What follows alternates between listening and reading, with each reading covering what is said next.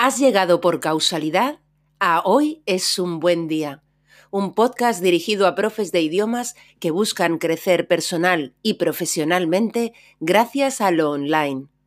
Aquí, Lola Gamboa compartirá tips, estrategias e inspiración para que logres crear un trabajo a tu medida que te permita vivir bien de tu pasión docente, desde cualquier lugar y sin intermediarios.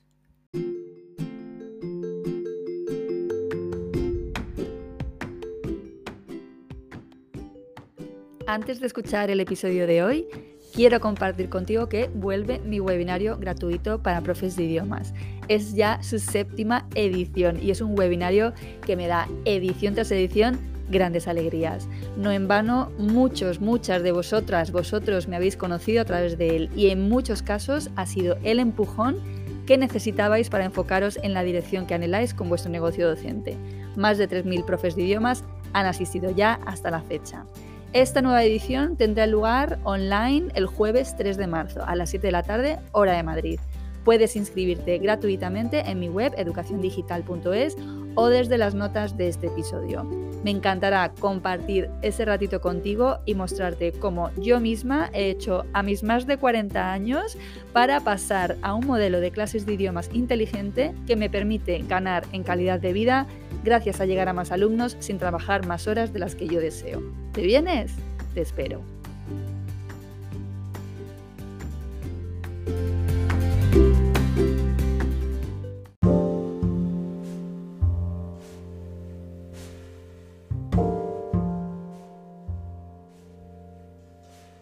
Pues sí, pasado el COVID, hoy por fin te traigo en el podcast la entrevista a Rafael Muriel, de cuyas formaciones en gramática cognitiva para profes de L ya me habían hablado varias de mis profes mentorizadas. Rafa lleva más de 20 años en la formación del español y en el podcast nos cuenta cómo ha sido su periplo desde que empezó como profe en una academia hasta dar el salto de emprender y ofrecer sus propios cursos pregrabados de gramática cognitiva que también están funcionando. Me ha gustado muchísimo hablar y conversar con Rafa, entender un poquito esta metodología que me era desconocida y sobre todo conocer los pasos que a él también le han llevado a escoger un modelo de emprendimiento de naturaleza escalable que aún combina con su trabajo en la Academia Castilla en Granada.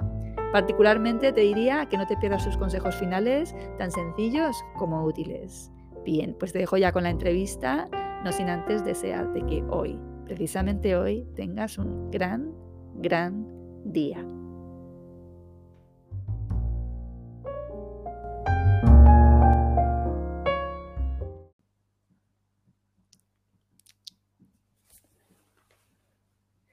Ya estamos grabando. Qué sufrimiento ese momento de esperar a que empiece esto a grabar. Bienvenido, Rafa. Muchas gracias, encantadísimo de, estar aquí un ratito contigo hoy. Eh, bueno, el placer es mío, indudablemente. Y antes de nada, como siempre, vamos a mm, hacer que te presentes y que nos cuentes, que les cuentes a quienes escuchan a qué te dedicas. Bueno, pues yo soy Rafael, Rafa, para los allegados Rafa Muriel. Eh, formador L, para los que me conocen así un poquito en el, en el mundo digital.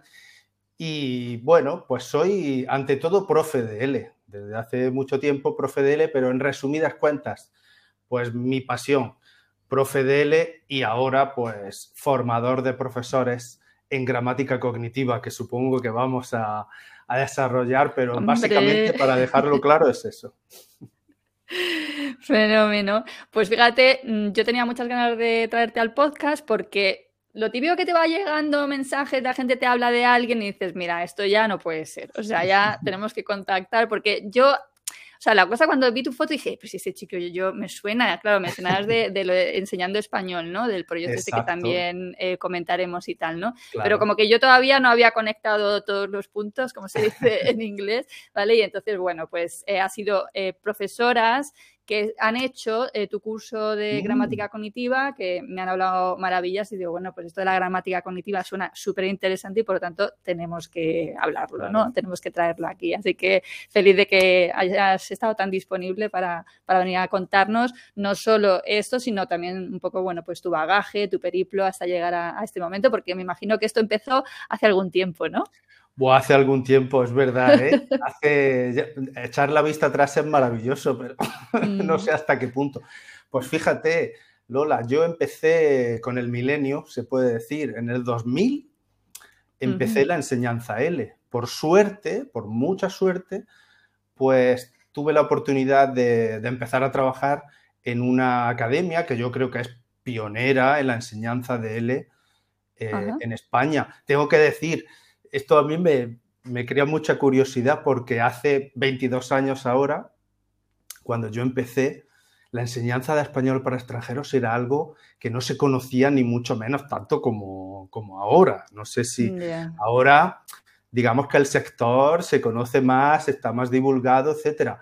Pero yo, no sé tú, pero a mí al principio me decían, tú eres profesor de inglés, tú eres, o sea, no se conocía en realidad que yo estaba trabajando para estudiantes extranjeros, enseñándoles mi lengua, mi cultura, y todos imaginaban, también razonablemente, que lo hacía siempre a través de otras lenguas, etcétera. Pero bueno, en realidad ya sabemos de lo que va la historia a día de hoy, no hay que explicarlo tanto, ¿verdad?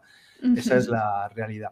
Pero como te decía, empecé en una academia eh, que está acreditada por el Cervantes, pionera en su, su sector, se llama Castilla y está en el maravilloso Albaicín granadino que muchos conocerán. Qué maravilla. Bien, entonces empiezas trabajando para esta academia y bueno, eh, fast forward hasta ahora, ¿qué ha pasado? Es uh, ha pasado. Ha pasado un proceso muy bonito. La verdad es que mucha gente pregunta, ¿pero todavía te gusta esto de dar clase? Digo, me encanta, me sigue encantando. Pero bien, voy a contar el proceso porque creo que muchos profes habrán pasado por ahí, yo me imagino. ujú, Eh, hay un proceso al principio en el que me forman, empiezo a hacer cantidad de, de cursos. De, en Granada empieza a haber un movimiento muy grande que, que luego te cuento si quieres, en torno a la cognitiva. Mm, Si te das cuenta, lo- los gurús que yo llamo de, de la cognitiva en España, eh, hubo una concentración muy grande eh, a principios de los años des- 2000 en Granada, en el Centro de Lenguas Modernas, en la universidad, y por suerte, pues bebí, bebí de, de todos ellos, ¿no? Eso es, es una suerte. Pero sí es verdad, esto mm, creo que por eso lo decía, todos hemos pasado por ahí, pues yo enseñaba a mi manera, con mi toque personal, con lo que me habían formado, y empezábamos a, sin saberlo yo creo en ese momento, a sufrir pues la historia de este enfoque muy tradicional, muchas listas, muchos usos, ya sabes cómo va esto de, de la enseñanza L, y llegaba un momento en el que mm, no nos convencía tanto. Ya decíamos, esto a nosotros como nativos no nos convence tanto, ¿qué podemos hacer? Y ahí fue donde empezó, yo creo que un par de años, ¿eh? no tardó más, un par de años después de empezar yo. A mí me gusta llamarlo el Big Bang cognitivo, porque, porque realmente fue eso. Para mí, descubrir de mano de, de grandes profesionales esa nueva metodología, pues me, me hizo cambiar radicalmente lo que, yo, lo que yo hacía en clase con mis estudiantes, esa es la verdad. Qué bueno, y fíjate, y 20 años más tarde, de eso estás tú eh, posicionándote, ¿no? Como uno de los referentes a nivel de, por lo menos de lo que yo conozco, ¿no? De la formación digital en gramática cognitiva, ¿no? La verdad es que estoy muy, muy contento, muy orgulloso. Es mucho trabajo también, es cierto. Ahora eh, se dice mucho, bueno, me gusta llamarlo incluso mediador, ¿no? Hay, somos profesores ante todo y muchas cosas más que profesores, ¿no? Los que emprendemos ya, ya lo sabemos. Pero si bien es cierto que la primera aproximación de, de, muchos profesores hacia la cognitiva es un poco fría, porque piensan que, que, es una cosa muy teórica, es un marco teórico, es una estrategia, es un... ¿Qué es esto? Hay manuales que estos son ladrillos, no hay quien se los beba. Pues un poco ahí, creo yo, Lola, está el secreto de que yo haya podido dar en una tecla buena. Eso ya lo tendrán que decir las personas que, hacen la formación, pero, pero sí me considero verdaderamente un, mediador, alguien que ha cogido, que ha sabido coger pues lo mejorcito de, de todos esos manuales de referencia de cognitiva, sacarle un poco el jugo y, digamos, llevarlo a nuestro terreno, que en el fondo es nuestras clases de L, tanto para profes como para estudiantes. Y eso sí, me siento muy orgulloso de que ahora mismo estemos hablando de cognitiva, que es algo que, bueno, que hace muchos años era, era impensable, sobre todo dar ese saltito. No sé qué te parece a ti. Pues mira, yo es que realmente nunca había escuchado hablar de la gramática cognitiva. También es verdad que yo vengo de, lo mío es el inglés, en el mundo del inglés estoy, tengo una línea de formación también muy concreta, ¿sabes? Entonces eh, ha sido precisamente a través de tener contacto con profesores de español que yo he empezado a escuchar hablar de esto. Y por eso en cuanto, como a mí la metodología me encanta, en cuanto escucho que hay un enfoque nuevo para mí por lo menos, eh, que está teniendo tracción, ¿no? que está cogiendo fuerza, me parece súper interesante enterarnos de qué va, porque para mí el podcast va de compartir y si alguien a través del podcast, oye, eh, de repente accede a esta fórmula que le cuadra ¿no? y que ve que le funciona sobre todo con sus alumnos, pues maravilloso. ¿no? Absolutamente, esa es la realidad. Es la intención de de traer aquí a, la palestra una, una, nueva metodología, una manera de ver las cosas, no es ni más ni menos que para compartirla. Es decir, a mí me, dice, me dicen estudiantes, profesores, me dicen, pero ¿esto qué es? Rafa, ¿esto es un secreto que tú tienes guardado y que lo das a cuenta gotas? No, no, no, no, al contrario. Yo lo que quiero es que cada vez más haya profesores y estudiantes que, que se beneficien realmente de, del gran salto que supone esto. Esa es la realidad. Yo, yo lo veo así, yo lo veo entrar en un mundo diferente donde todo se hace más sencillo y el que entre lo va a ver igual. Entonces, por supuesto que compartir es nuestro objetivo máximo. Totalmente. Eh, estos son los secretos a voces que yo llamo a veces, ¿no? O sea, es como si parece que tú le estás descubriendo a alguien algo, pero es esto tantas partes, pero bueno, tienes una manera de presentarlo, ¿no? De que le está llegando a la gente y al final se trata de eso, ¿no? Nosotros como docentes, nuestra misión es enseñar lo que aprendemos y poder vivir bien de ello, que esa es la, la parte fundamental también, ¿no? Exactamente, hay que meterse, hay que tener gusto, hay que tener pasión y luego una vez que tú coges la enseñanza, la formación que, de verdad necesitas, cada uno, ya sabes, le da su impronta, su toque personal. Al final, esto no le tiene que tener miedo ningún profesor. Al final, el, punto de, definitivo se lo va a dar él, se lo va a dar ella en cualquier sitio. Pero primero, lógicamente, tiene que dar el saltito de, de meterse, de tener la curiosidad de qué es esto, de no ser negacionista en este sentido, darle una oportunidad, porque luego trae, muchas alegrías, no solo a nosotros ¿eh? como, como profes, que nos da, nos da seguridad, nos da operatividad, sino en el fondo lo que queremos, que es que nuestros estudiantes mm, cojan el beneficio. Al final son ellos los que recogen, eh, digamos, el premio de todo, de todo eso, de nuestra formación. Y hablando de dar el salto, ¿tú cuándo das el salto a empezar a formar a otros profes? ¿Vale? O sea, porque entiendo que tú entras en Castilla, donde sigues, donde creo que además tú ahora mismo ¿no? ocupas una posición de eh, director académico, creo que, he leído, ¿no? Entonces, ¿en qué momento empiezas tú a empezar a trasladar tu experiencia a otros profesores? Pues a, mitad de camino, a mitad de camino entre, entre el principio y ahora. Podemos decir que en 2002 aproximadamente, dos añitos, fue el Big Bang, como te decía antes, de mm. manera un poco humorística, cognitivo, cuando, cuando descubro, cuando me di cuenta de que, de que hay maneras maravillosas de hacer esto, mucho más operativas. Y ahí, claro, empieza, lógicamente, un proceso de formación muy grande en el que se van dando cursos, formaciones, talleres, eh, también gracias a, mi trabajo en esa academia, tengo la oportunidad de viajar, hacer talleres por, Europa, incluso haciendo marketing de la escuela. Y eso, pues, también abre muchas puertas en realidad. Pero ese saltito que tú me comentas exactamente, pues puede darse en 2000, 2010, 2011, ya empiezo con, la formación. Empiezo a ver que, que, los profesores tienen muchas ganas de, de dar ese salto, no solo de formarse, sino de hacerlo de una manera un poco diferente a la tradicional y sacarle provecho. O sea que, fíjate que hay una parte en la que no existía casi ni siquiera el mundo online todavía, o sea, yo lo hacía, por supuesto, a nivel presencial, y después ya cuando entró el mundo online, pues estaban todas las compuertas abiertas para que más gente pudiera beneficiarse de esto. Pero sí, a mitad de camino, y fíjate, ya Qué alegría, ¿no? Entonces, con Castil, esto, esta iniciación en la formación a profes también se produce de la mano de, la Academia Castila. Claro, claro. Esta se produce todo, todo ese principio a nivel presencial, se hace a través de, Castilla, que es la que un poco me da el, marco ¿no? de referencia de contacto para mí.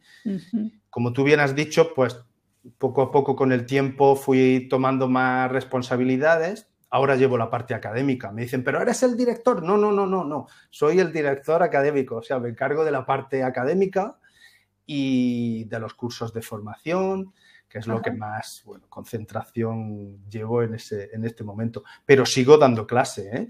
no tantas como, como, antes, como en nuestros inicios, pero, pero sigo teniendo contacto con estudiantes. bueno, sí. Sí, y eso, vamos, eso me sigue dando la vida. Fenómeno. Y entonces ya, mm, ¿en qué momento das el salto a emprender tú a la vez?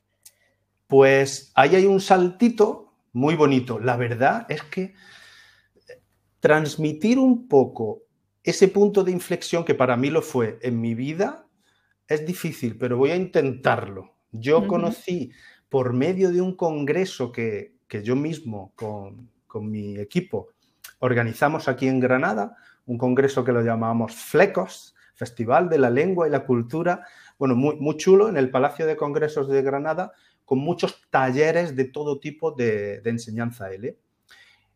Y en ese congreso, pues yo conocí a Beatriz, a Beatriz Mora, que es la que llevaba en ese momento, era la fundadora de Enseñando Español Online.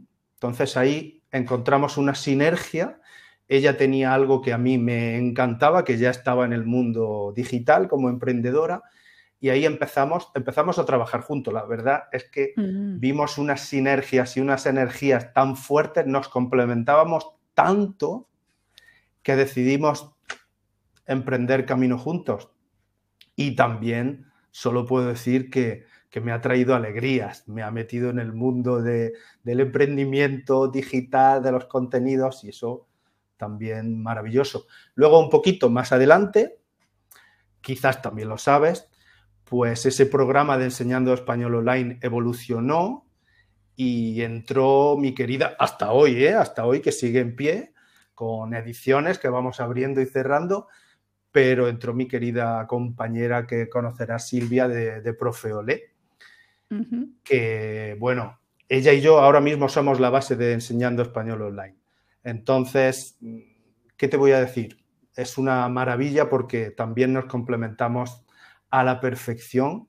Ella está más en el terreno también, como sabes, de mentorías, de, estrategia, de motivación, de negocio, y yo me encargo de la parte más, más académica, digamos.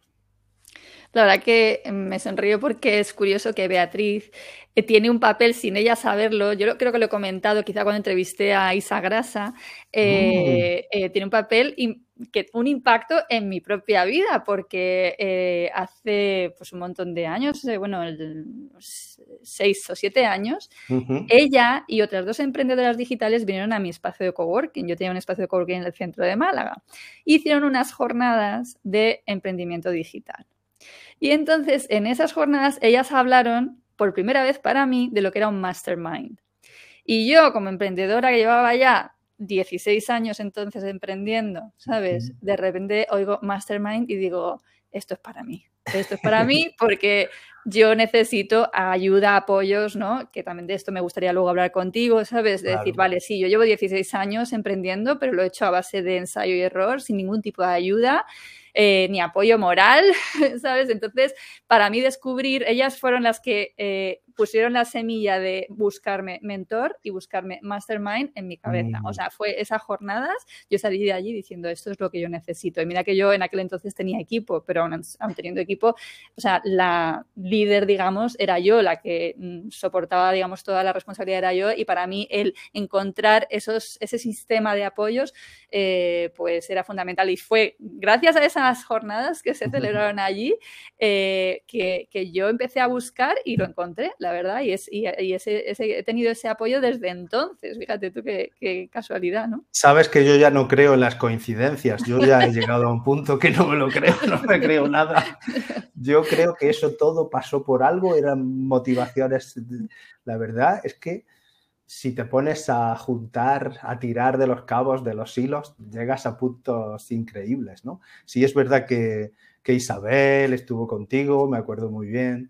También Cristina La Torre, con la que yo también coincidí con Beatriz. O sea que fíjate cómo las sinergias van encontrando gente, bueno, gente currante, ¿eh? No estás de ahí por casualidad, gente currante que, hace las cosas muy bien y, bueno, y ahí están, los, ahí están los premios. Sí, sí, sí. Yo estoy siempre a la caza, ¿no? De, de, personas que estáis currando, currando bien. O sea, que aparte de hacerlo bien, que os está yendo bien, porque la misión del podcast es traer aquí a otras personas que ya lo están logrando, ¿no? Y bueno, pues eh, a partir de su experiencia, pues extraer los aprendizajes que se puedan, ¿sabes? Entonces, bueno, muy bien. Entonces, eh, vale, dentro de Enseñando Español Online están tus cachitos de gramática cognitiva, ¿verdad? No se puede explicar mejor. Ahí está. La verdad es que ese proyecto, pues, eh, está ahí. Es donde al principio yo decidí que estuviera y por el momento está ahí. es vamos, que es claramente el proyecto mío como formador L, pero está dentro de enseñando, lo considero ahora mismo una parte vital de él.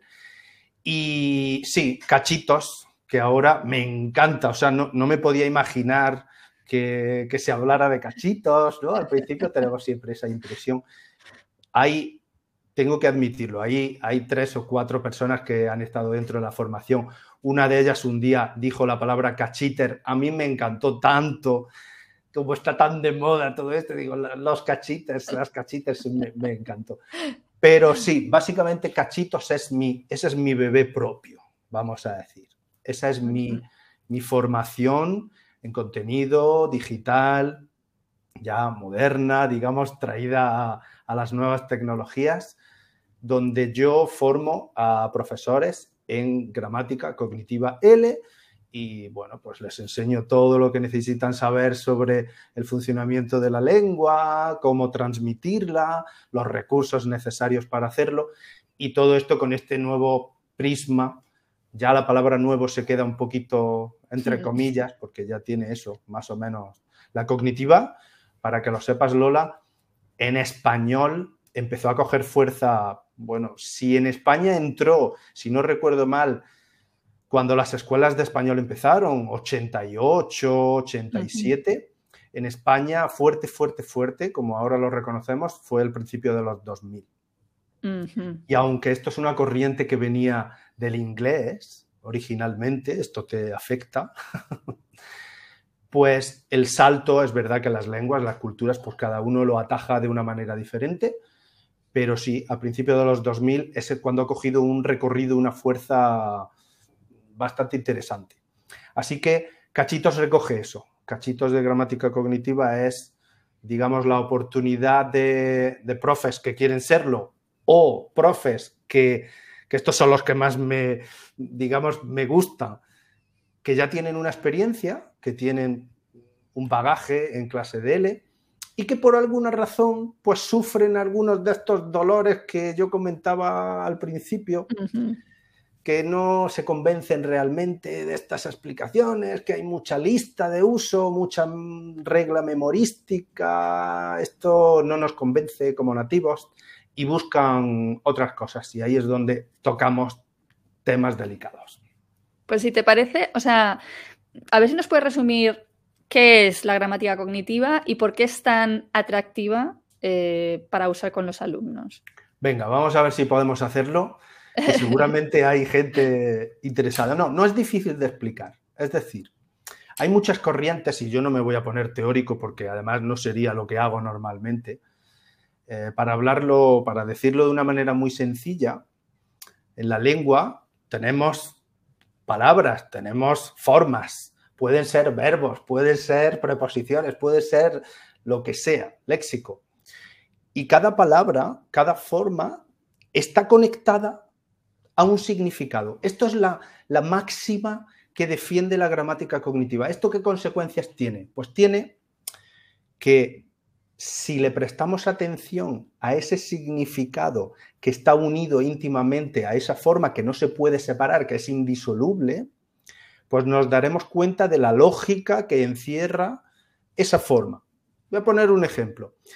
Si un profesor está loco buscando hay el contraste famoso entre canté y cantaba, entre el imperfecto, el indefinido, esto que tantas veces aparece en clase de, de L.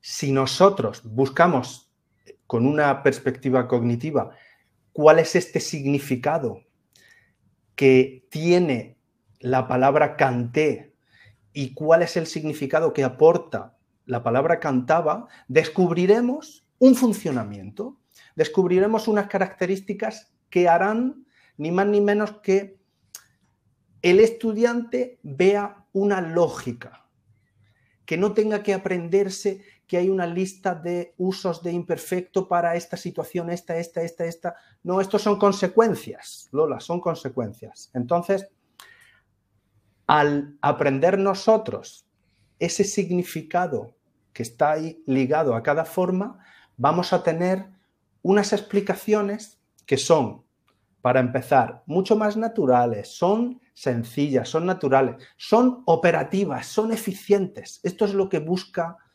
esta, digamos, esta perspectiva. Y entonces, ¿qué nos va a ahorrar?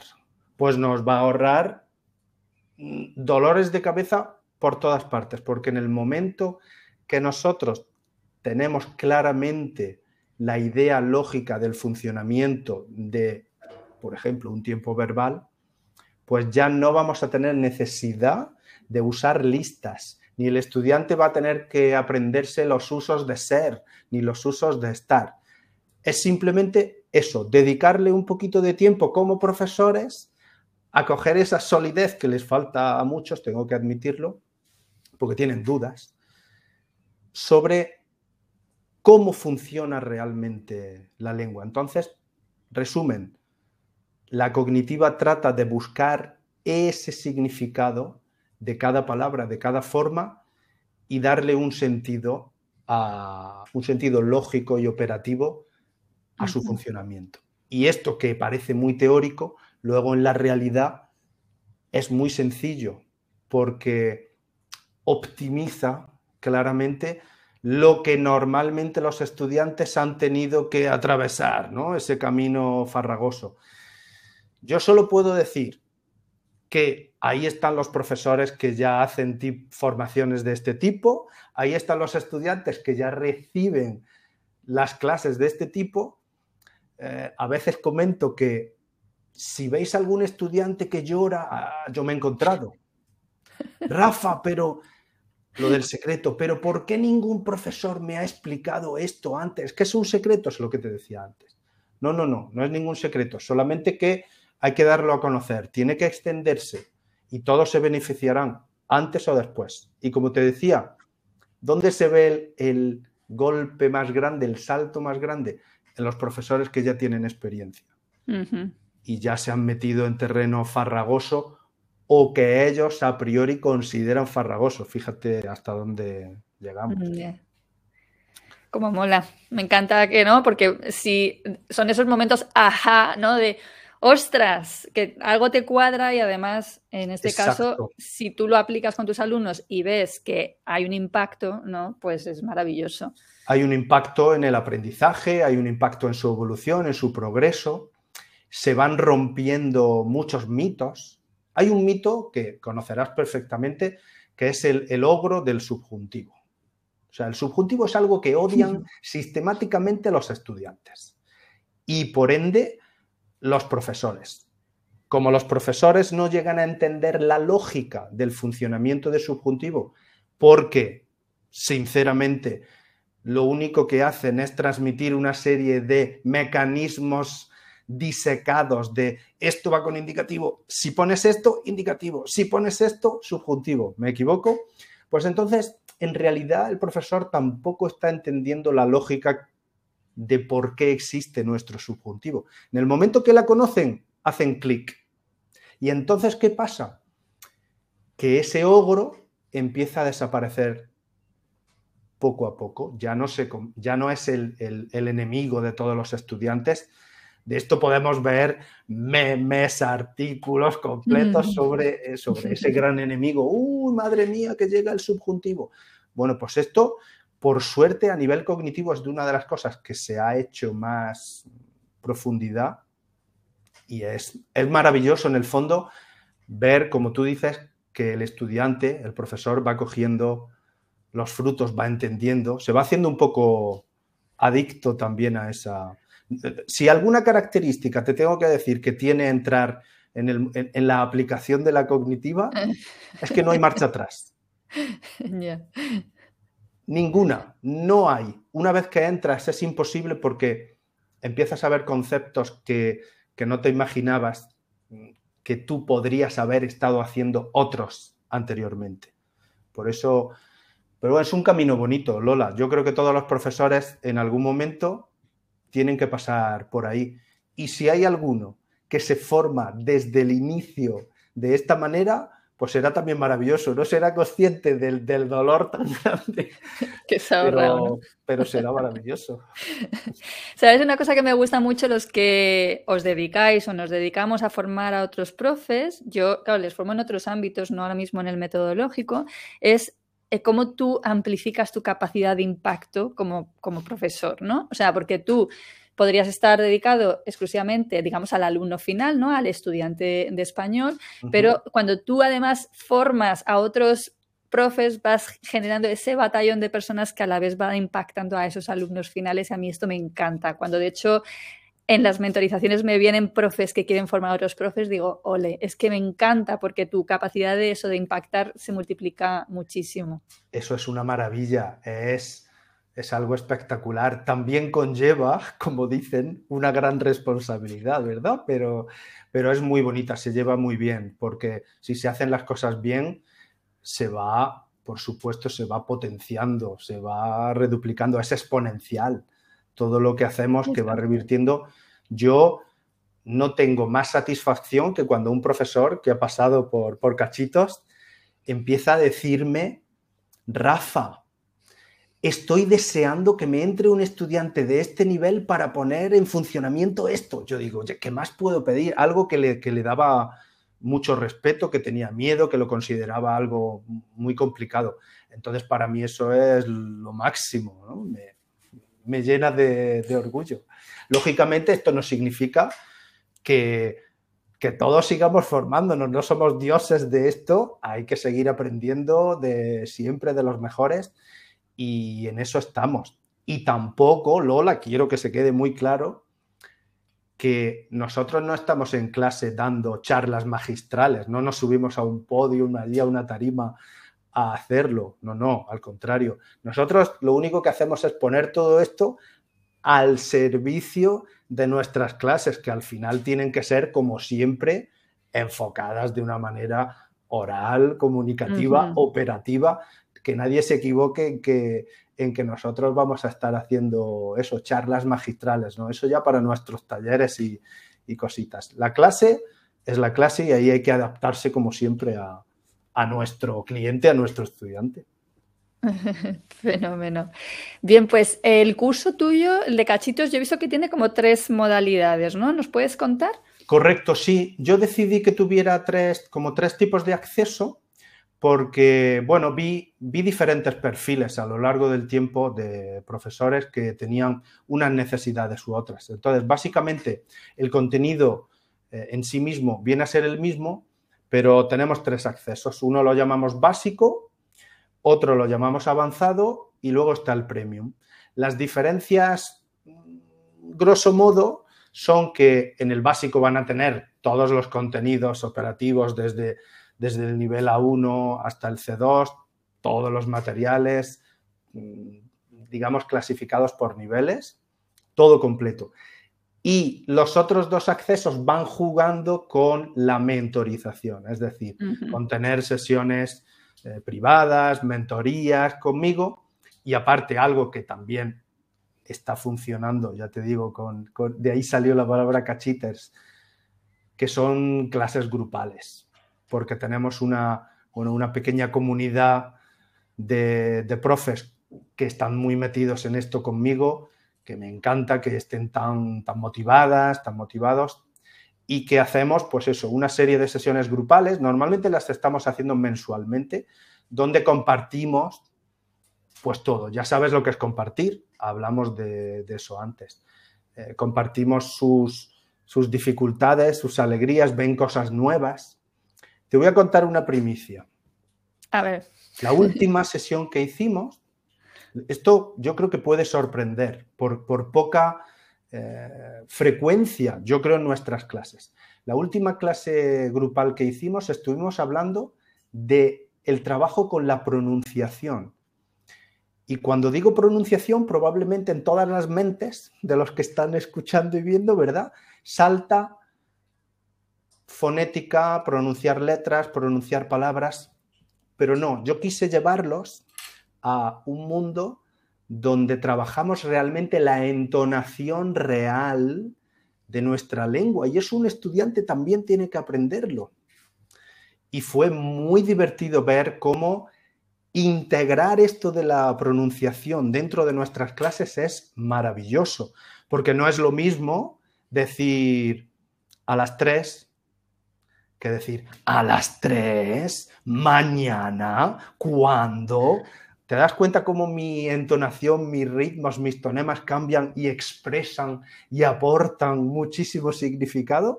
Pues esto es maravilloso. Hicimos una sesión grupal sobre esto, cómo integrar actividades en clase de L.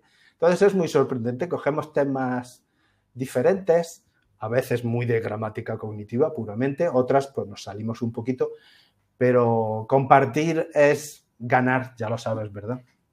Claro que sí. Entonces, el, digamos, el núcleo duro de tu curso está, es un curso, es en vídeo, ¿verdad? Es un curso que está grabado. Y, me apetece que hablemos un poquito de esto porque, bueno, yo ahora mismo me estoy dedicando a ayudar a otros profes de idiomas a crear sus cursos pregrabados, ¿no? Y entonces, en este sentido, pues ver un poco cuál ha sido tu experiencia. No sé si a ti te ha pasado antes de hacer esto, pensar, ¿cómo voy a crear un curso en vídeo? ¿Me lo van a pagar? ¿Cómo me van a pagar por esto? Por supuesto.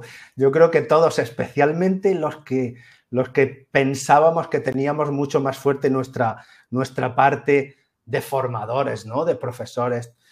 Cuando llega el momento del emprendimiento tenemos esas dudas, esos, problemas que nos asaltan. Sí, para mí fue también desde cositas como, ay, grabarme en vídeo, por favor, eh, con la voz que tengo, ¿no? Cosas de este tipo que hemos pasado, a decir, pero que yo voy a hacer algo como un infoproducto de verdad y que lo van a comprar, bueno, pues en este sentido podemos transmitir mucha tranquilidad.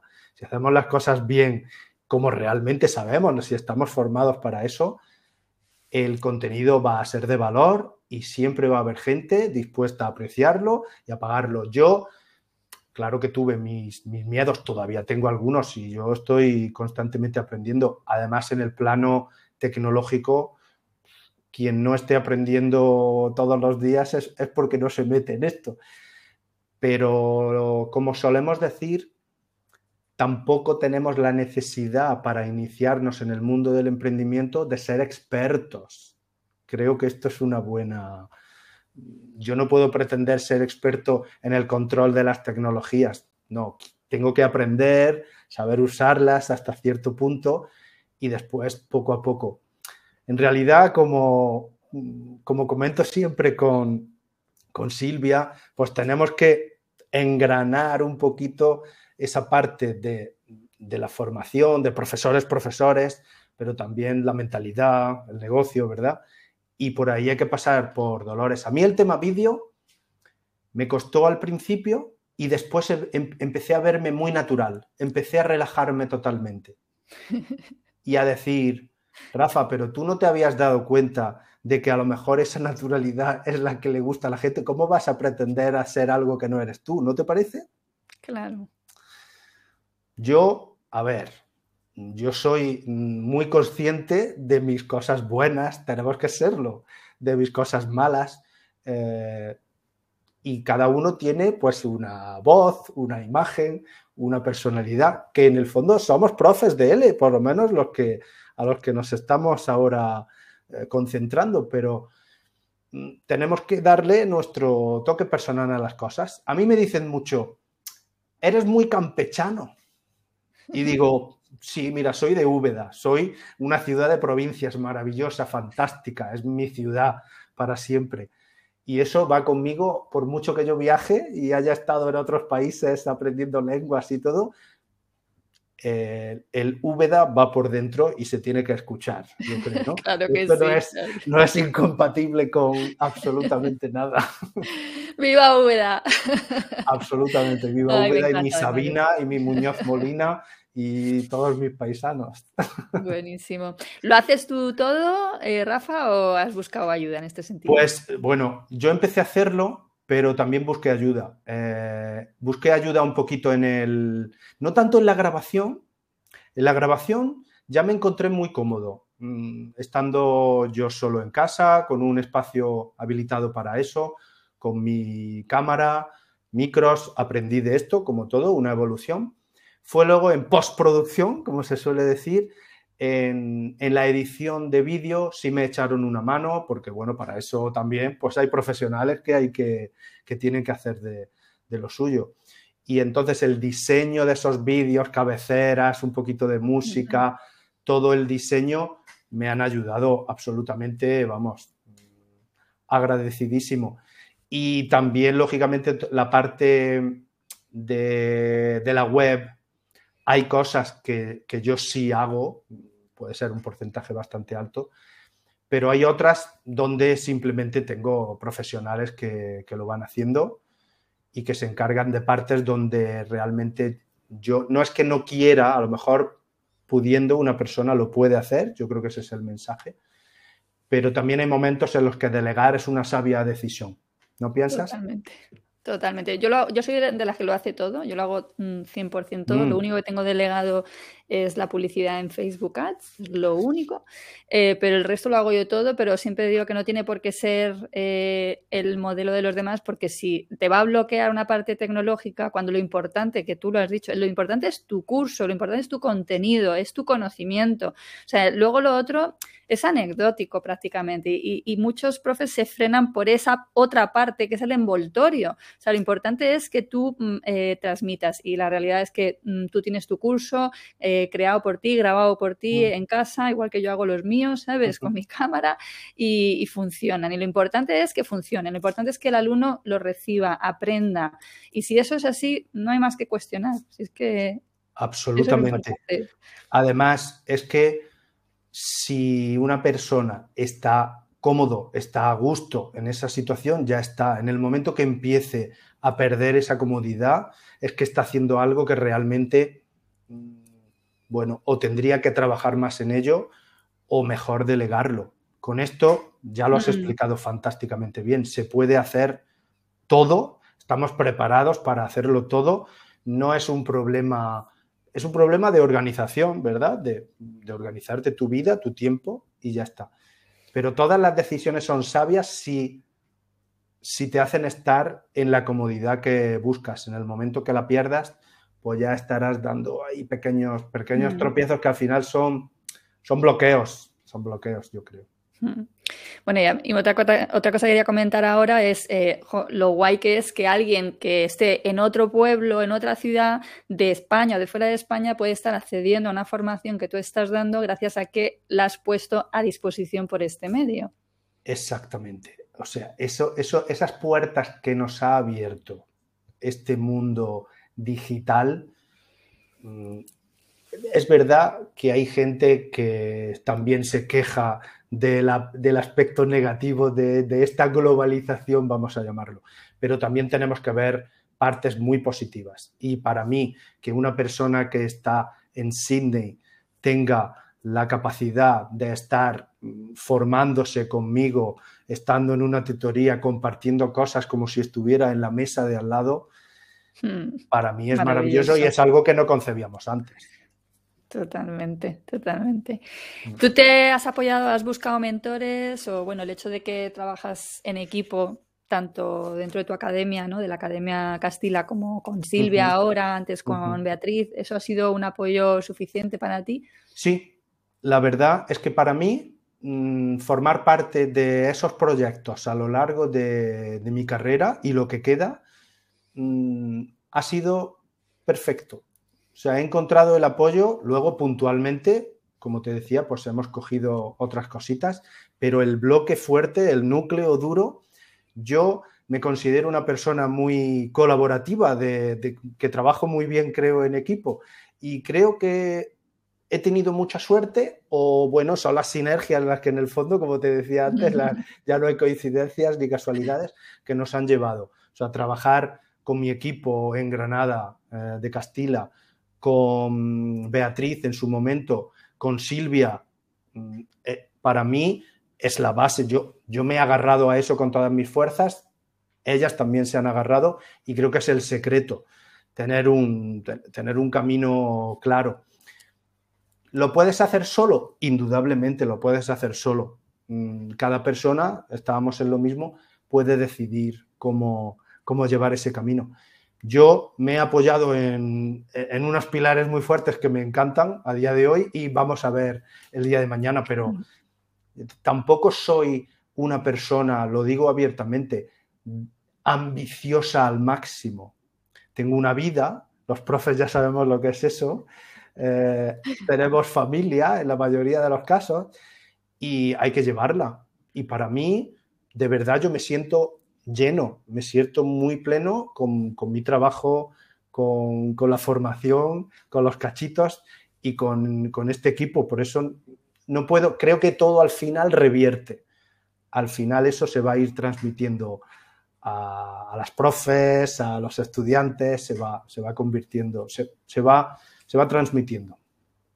La verdad que es que haber recogido el testigo de un proyecto que ya estaba en marcha, ¿no? que ya mm, estaba bastante afianzado ¿no? en el sector y tal, que era el, producto que tenía Beatriz, pues la verdad que es un buen lugar por el que empezar, está claro. Claro. Em, te quería preguntar, ¿cómo te das a conocer? ¿Vale? ¿Cómo, cómo, ¿Cómo consigues tus alumnos dentro de la parte tuya como emprendedor, ¿no? no dentro de la parte de la academia? Vale, pues básicamente con redes sociales, o sea, últimamente eh, un poquito de... Hace muchos años que, trabajo con Facebook, pero no lo he hecho nunca de una manera tan concentrada en, en el emprendimiento, en la venta. Ya después un poquito, sí, hemos ido filtrando. Pero sobre todo Instagram, desde que lo conocí, LinkedIn son fuentes donde, donde va entrando gente. Y luego, por supuesto, pues también tengo una lista. En Instagram es fácil encontrarme, mm, pienso yo, formador L, es, es fácil encontrarme. Y tengo por ahí un enlace que también se puede encontrar que es para una comunidad de, vamos a llamarlo cachiters, ahora que, lo estamos comentando. ¿Por qué? Pues porque, bueno, hay gente que, que, está fuera de este mundo, yo tampoco puedo pretender que tengan el interés desde el minuto cero y por eso, pues pienso que tener una pequeña comunidad como un boletín eh, de este tipo de suscripciones donde, bueno, pues se suscriben, ¿no? Valga la redundancia. Y van recibiendo materiales, contenidos gratuitos, eh, referentes a la cognitiva, que yo estoy encantado de, compartir, si eso sirve para que hagan clic y empiecen a interesarse y, le vean realmente el beneficio, mm, ahí está. Esas son mis fuentes básicas, es decir, un poquito de email marketing, un poquito de Instagram y tengo que decir, es la realidad, que como tú, pues el boca a boca me, trae bastante esa alegría, me trae bastante gente que me pregunta, profesores que llegan, que tienen mucha curiosidad, que vienen de, de muchos sectores diferentes, muchos, muchos sectores diferentes, Y también, bueno, gente que lógicamente está buscando información en redes sociales, en web. Ya sabes que la oferta ha cambiado mucho, no debe asustarnos tampoco, pero hay una amplia oferta de formación a nivel L ahora en el mercado y yo tengo la suerte de, eh, conocerla de primera mano al estar también dentro de, por esta parte del Instituto Cervantes, conozco muy bien los programas que se ofertan y no voy a decir nombres, pero a mí me llegan profesores que han hecho esta formación, que han tenido esta experiencia, que les gustaría ver algo más, un poco diferente, cognitivo. Y bueno, ahí estamos, un poco encauzando también todo este tipo de, de sinergias. Fenómeno. Pues Rafa, yo me dedico fundamentalmente a a intentar enseñar a otros profes de idiomas a hacer la misma transición que yo he hecho, que ha sido pasar, bueno, yo es que nunca he hecho, no es exactamente la misma porque yo nunca he dado particulares, yo siempre he dado presencial grupal, ¿vale? Claro. Pero la transición al online, pues claro, eh, multiplicó muchísimo pues la capacidad eso de, impacto al salir de las fronteras de Málaga, ¿no? De llevar mis cursos de inglés jurídico, que es a lo que yo me dedico, ¿vale? A, otros lugares, ¿no? Entonces yo misma he vivido ese proceso, ¿no? Y lo que hago ahora pues es ayudar a otros a ver cómo pueden incorporar esta otra manera eh, inteligente, ¿no? escalable de, trabajar, ¿no? que les permite salir de ese formato de las particulares, ¿no? Que es un poco también el proyecto de Beatriz, cuando yo lo conocí, por lo menos, estaba centrado en eso, ¿no? En ayudar a otros profes a dar el salto al online, pero mm, con la óptica de las particulares, ¿no? Claro, eso, eso también ha cambiado, es verdad, Lola, ha cambiado bastante porque eh, tenemos experiencia de profesores que quieren emprender y que están muy, muy, muy obsesionados, a lo mejor esto puede ser un bloqueo también, con, bueno, con los tradicionales paquetes de clases, no nos vamos a engañar.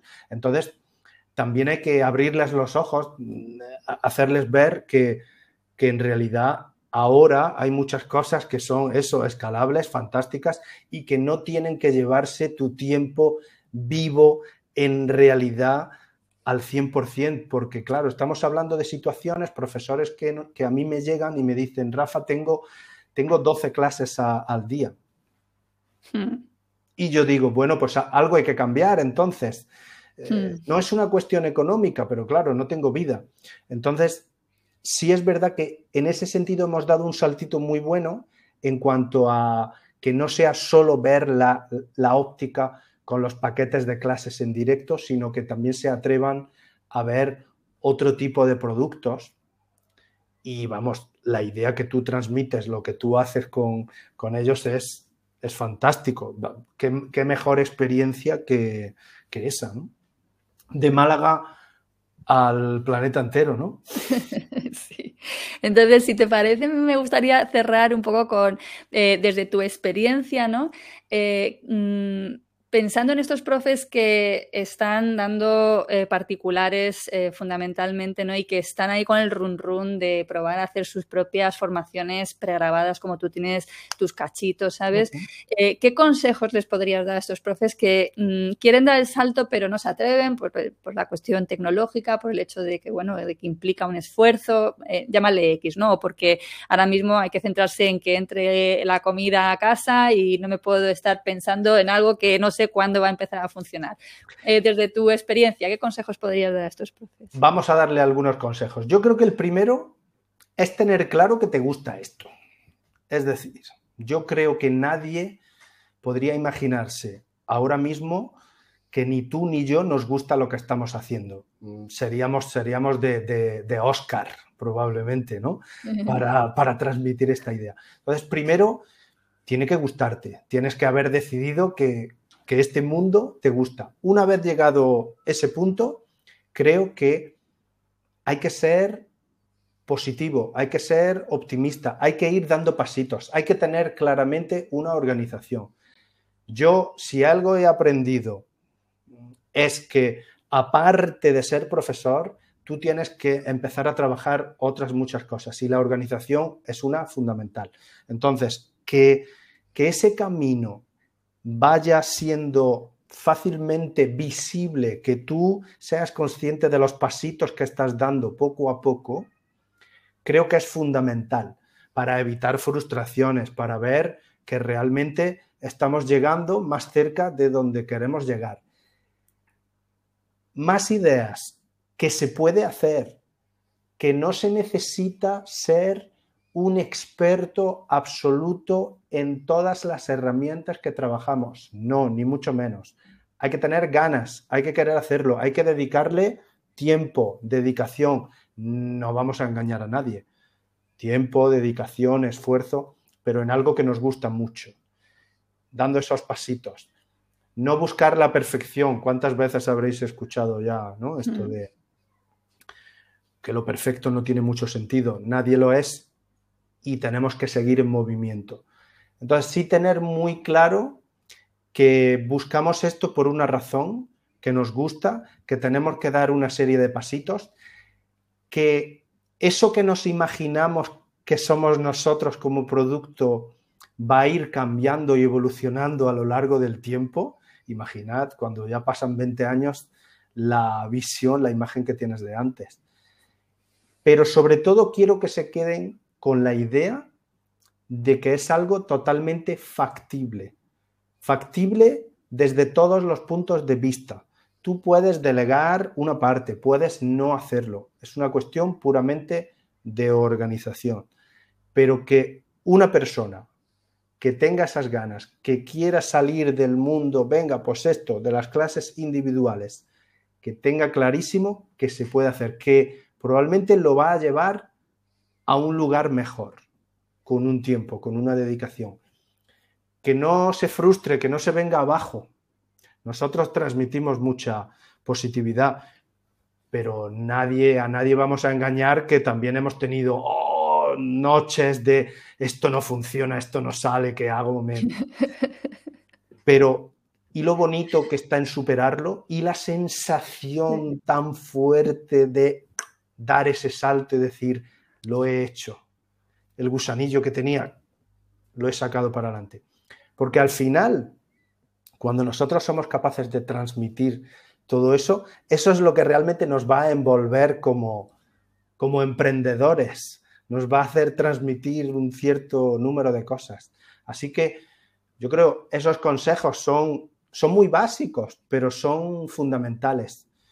Que sean conscientes de que, de que es un proceso pero es un proceso que se puede hacer, que no hay que tirar la toalla, que el mundo está lleno de, digamos, de oportunidades para todos. Ya, si hablo de este sector en concreto, que esto últimamente me lo, me lo dicen, es que hay muchos profesores. Lola, me dicen esto. Es que hay, pero es que no veo nada más que profesores. Digo, bueno, probablemente porque tú estás buscando un perfil muy concreto y te salen ahí cerquita. Pero si puedo decir ese dato el número de estudiantes es, bueno, potencialmente, vamos, muchísimo más grande que el número de profesores que podamos ver. Y además tú eres tú, tú eres tú y serás el profesor que quieras ser. Y tendrás los estudiantes que quieras tener y tus productos y grabados, no grabados. Al final se trata, corrígeme si me equivoco, Lola, se trata de que tú estés a gusto, que monetices, lógicamente, porque si queremos vivir de esto, tenemos que monetizar y tener la satisfacción de estar haciendo algo que nos gusta y podemos vivir de, ello. Hay un camino, hay un recorrido y creo que todos seguimos recorriéndolo.